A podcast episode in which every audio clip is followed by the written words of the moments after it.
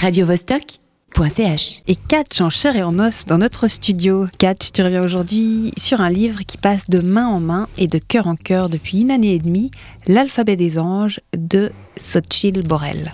Absolument. Alors un jour de, 2013, un texte est arrivé aux éditions de l'Air et il a été lu par une personne qui a beaucoup aimé, puis par une autre avec le même enthousiasme. Et ces personnes ont pensé d'abord que ça avait été écrit par une vieille dame, parce qu'il est question d'une petite fille qui, qui, vient au monde dans la première moitié, non, au début de la deuxième moitié du XXe siècle, pardon, qui a échappé aux, faiseurs d'anges. Et en fait, non. Euh, le manuscrit avait été envoyé par Sochil Borel, euh, sous un faux nom, parce qu'elle travaille aux éditions de l'Air. Et le livre ensuite euh, ben voilà, été, été publié et a, connu depuis une année et demie un succès euh, dû à, ses lecteurs, très enthousiastes, aux libraires.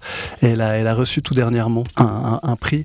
Et, donc j'avais envie de, remettre ce, livre aussi de ma part sur le devant de la scène en, résumant l'histoire qui est très simple. En fait, Soledad, qui est enceinte d'un homme marié qui lui avait déjà annoncé que leur amour de tilleul n'allait durer qu'un qu'un temps, euh, quand Soledad dit à son père qu'elle est enceinte, ce dernier dit, hein, bref, je ferai le nécessaire, prend un rendez-vous chez, Madame Margot, Soledad se rend avec Anne, sa belle-mère, qui a à peine 10 ans de plus qu'elle. Mais il se trouve que bah, Soledad saigne peu et l'enfant voit le jour. Alors elle dit pas à son père et sa belle-mère que, finalement l'avortement a échoué. Et elle appelle la petite fille Annette, mais pas Annette euh, A de, de N E de T E, mais Annette comme la plante. Et là, je vais laisser la parole au roman qui explique magnifiquement pourquoi. Annette était née à la faveur d'une plante. Quand Anne m'avait laissé seule après ces trois jours chez Madame Margot, j'avais retrouvé mon appartement. Je redoutais surtout de revoir ce plancher sur lequel j'étais tombé, craignant cet appel du sol qui n'arrêtait pas de monter en moi. J'étais si las de mon corps qui chutait comme des feuilles d'automne, et pourtant je n'arrivais à rien d'autre. Après le vide, que reste-t-il? Quand j'entrais dans ma chambre, je n'avais plus rien, plus d'envie, plus d'espoir. Mais posé sur le rebord de la fenêtre, laissée grande ouverte par mes gardes, je vis le pot rempli de terre que j'avais trouvé le jour de mon emménagement, deux ans auparavant. Et dedans une pousse verte.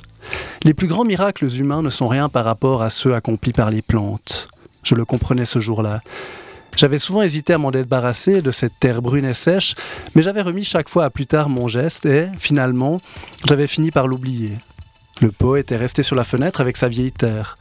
Il avait suffi de trois jours de lumière à l'air étonnamment doux de novembre pour faire naître, fragile mais belle, une tige verte et tendre. Le sol ne m'appelait plus. J'avais à m'occuper, prendre soin de cette petite chose et l'espoir fou de la voir grandir dans son pot de terre. Fallait-il que je dise à la dame du registre des naissances que l'on peut être sauvé par une plante? La pousse était une plante d'Annette. Je devais m'en rendre compte après des semaines de soins. Au fur et à mesure que la tige s'enorgueillissait de feuilles de plus en plus nombreuses, mon ventre s'affirmait dans des rondeurs étranges. Une autre Annette poussait en moi. Je ne justifiais pas le choix d'Annette ce jour-là à la femme du bureau des naissances, ni à personne d'ailleurs. Les arguments végétaux sont rarement entendus.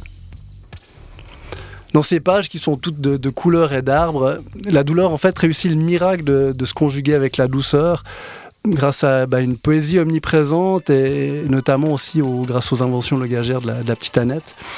Il y aurait encore beaucoup à en dire, mais je, préfère vous laisser en fait euh, aller lire le livre. Il y a aussi une magnifique préface de Blaise Hoffman euh, qui dit plein de, superbes choses sur, euh, sur ce livre. je suis plus ému que d'habitude en faisant cette chronique parce que j'ai rencontré Sochil après lui avoir écrit une lettre quand j'ai lu son livre pour lui dire combien, combien j'avais aimé son propos. Et je l'ai rencontré c'est devenu une amie extraordinaire avec qui j'ai même traversé la, Méditerranée en bateau.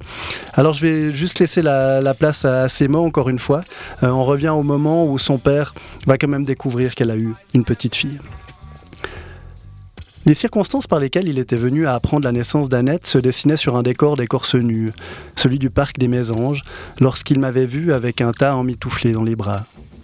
C'était un peu plus d'un an après son Je ferai le nécessaire.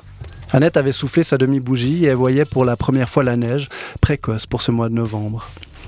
J'étais si émerveillé par ce bout de vie que je tenais dans mes bras et que je n'avais pour ainsi dire pas lâché depuis sa naissance, que je n'avais pas vu mon père arriver. Il fallut, pour que je le remarque, qu'il planta ses sourcils sous mon nez et s'exclame Soledad, c'est toi? Mais qu'est-ce que tu fous avec un gamin? C'est à ce moment, seulement à ce moment précis, devant ses yeux verts d'étonnement, que je compris combien je m'étais bercé d'illusions en croyant toujours pouvoir cacher Annette à mon père et à Anne.